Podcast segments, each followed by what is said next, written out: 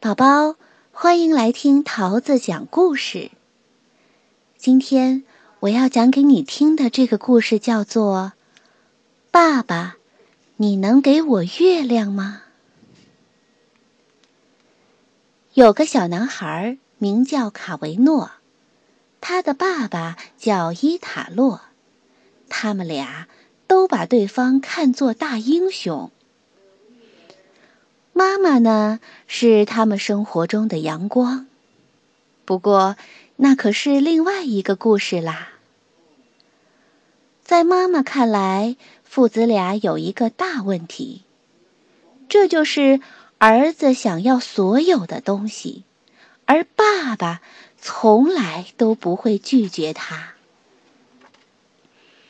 当卡维诺想要某个玩具时，爸爸总能想办法帮他弄到，但是这个小家伙很快就玩腻了。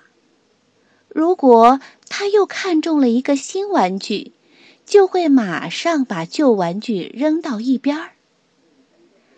妈妈抱怨说：“你简直把他惯坏了。”爸爸却有自己的理由。我实在是太爱他了。卡维诺越来越不满足了，他的心就像飞驰的火车，满载着各种各样的欲望，突突，突突，一路狂奔，刹不住车。他亮晶晶的小眼睛睁得大大的。爸爸，给我买！爸爸给我买，爸爸买，爸爸买。为了逗儿子开心，可怜的爸爸想尽了办法。他觉得自己就像一头不停反刍草料的笨牛，面对儿子一个接一个的新主意，却无可奈何。妈妈分别找爸爸和儿子谈了心。希望他们能够看清事实。你不可能给他所有的东西，妈妈对爸爸说。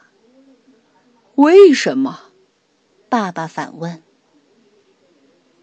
你不可能拥有所有的东西，妈妈对儿子说。为什么？儿子反问。妈妈很快找到了答案。因为没有人能够得到月亮，这就是为什么。突然，儿子的双眼像银河里的星星一样亮了起来。从这一刻起，小家伙只有一个念头：爸爸一定会给我月亮的。当天晚上。天空中没有出现月亮。妈妈抓住这个机会开导儿子：“想得到月亮的念头是不可能实现的。”可是没有用，卡维诺一点儿也听不进去。他倚着卧室的窗台，一直守候着月亮出现。终于。月亮出来了，它就挂在房子后面那棵大橡树的顶上。我知道该怎么做了，卡维诺自言自语道：“爸爸只要爬上树顶，一伸手就能抓住月亮啦。”爸爸可不这么想。看上去，月亮似乎就在树顶上，但那只是一个错觉。其实，月亮要远得多呢。爸爸说。卡维诺很失望，他像星星一样明亮的眼睛马上暗了下去。于是，爸爸搬出梯子，让儿子骑在自己的肩上。一起爬上了大橡树。小男孩这下明白了，月亮根本够不到，它真的真的很远呐。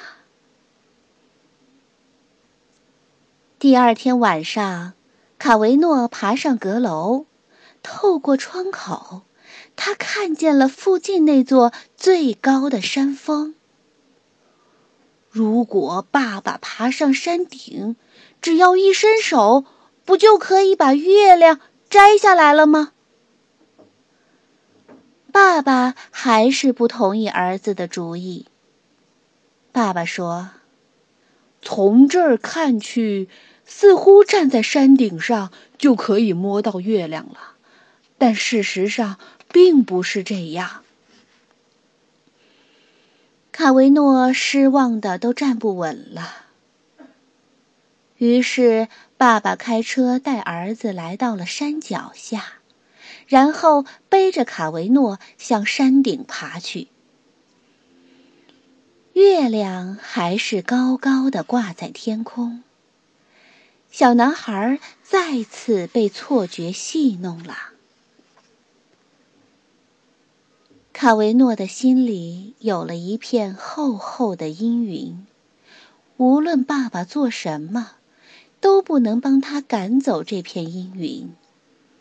没有什么可以让卡维诺提起丝毫兴趣了，哪怕是妈妈送的那本好看的书，上面有宇航员漫步月球的画面。一天夜晚，卡维诺怎么也睡不着。这时，爸爸敲开了他卧室的门。兴奋的，就像一个已经摘到了月亮的人。儿子，跟我来，我要给你一个大大的惊喜。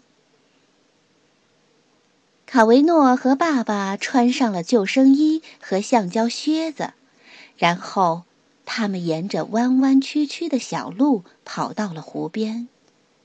就在那儿，爸爸骄傲地指着湖中间。大声说：“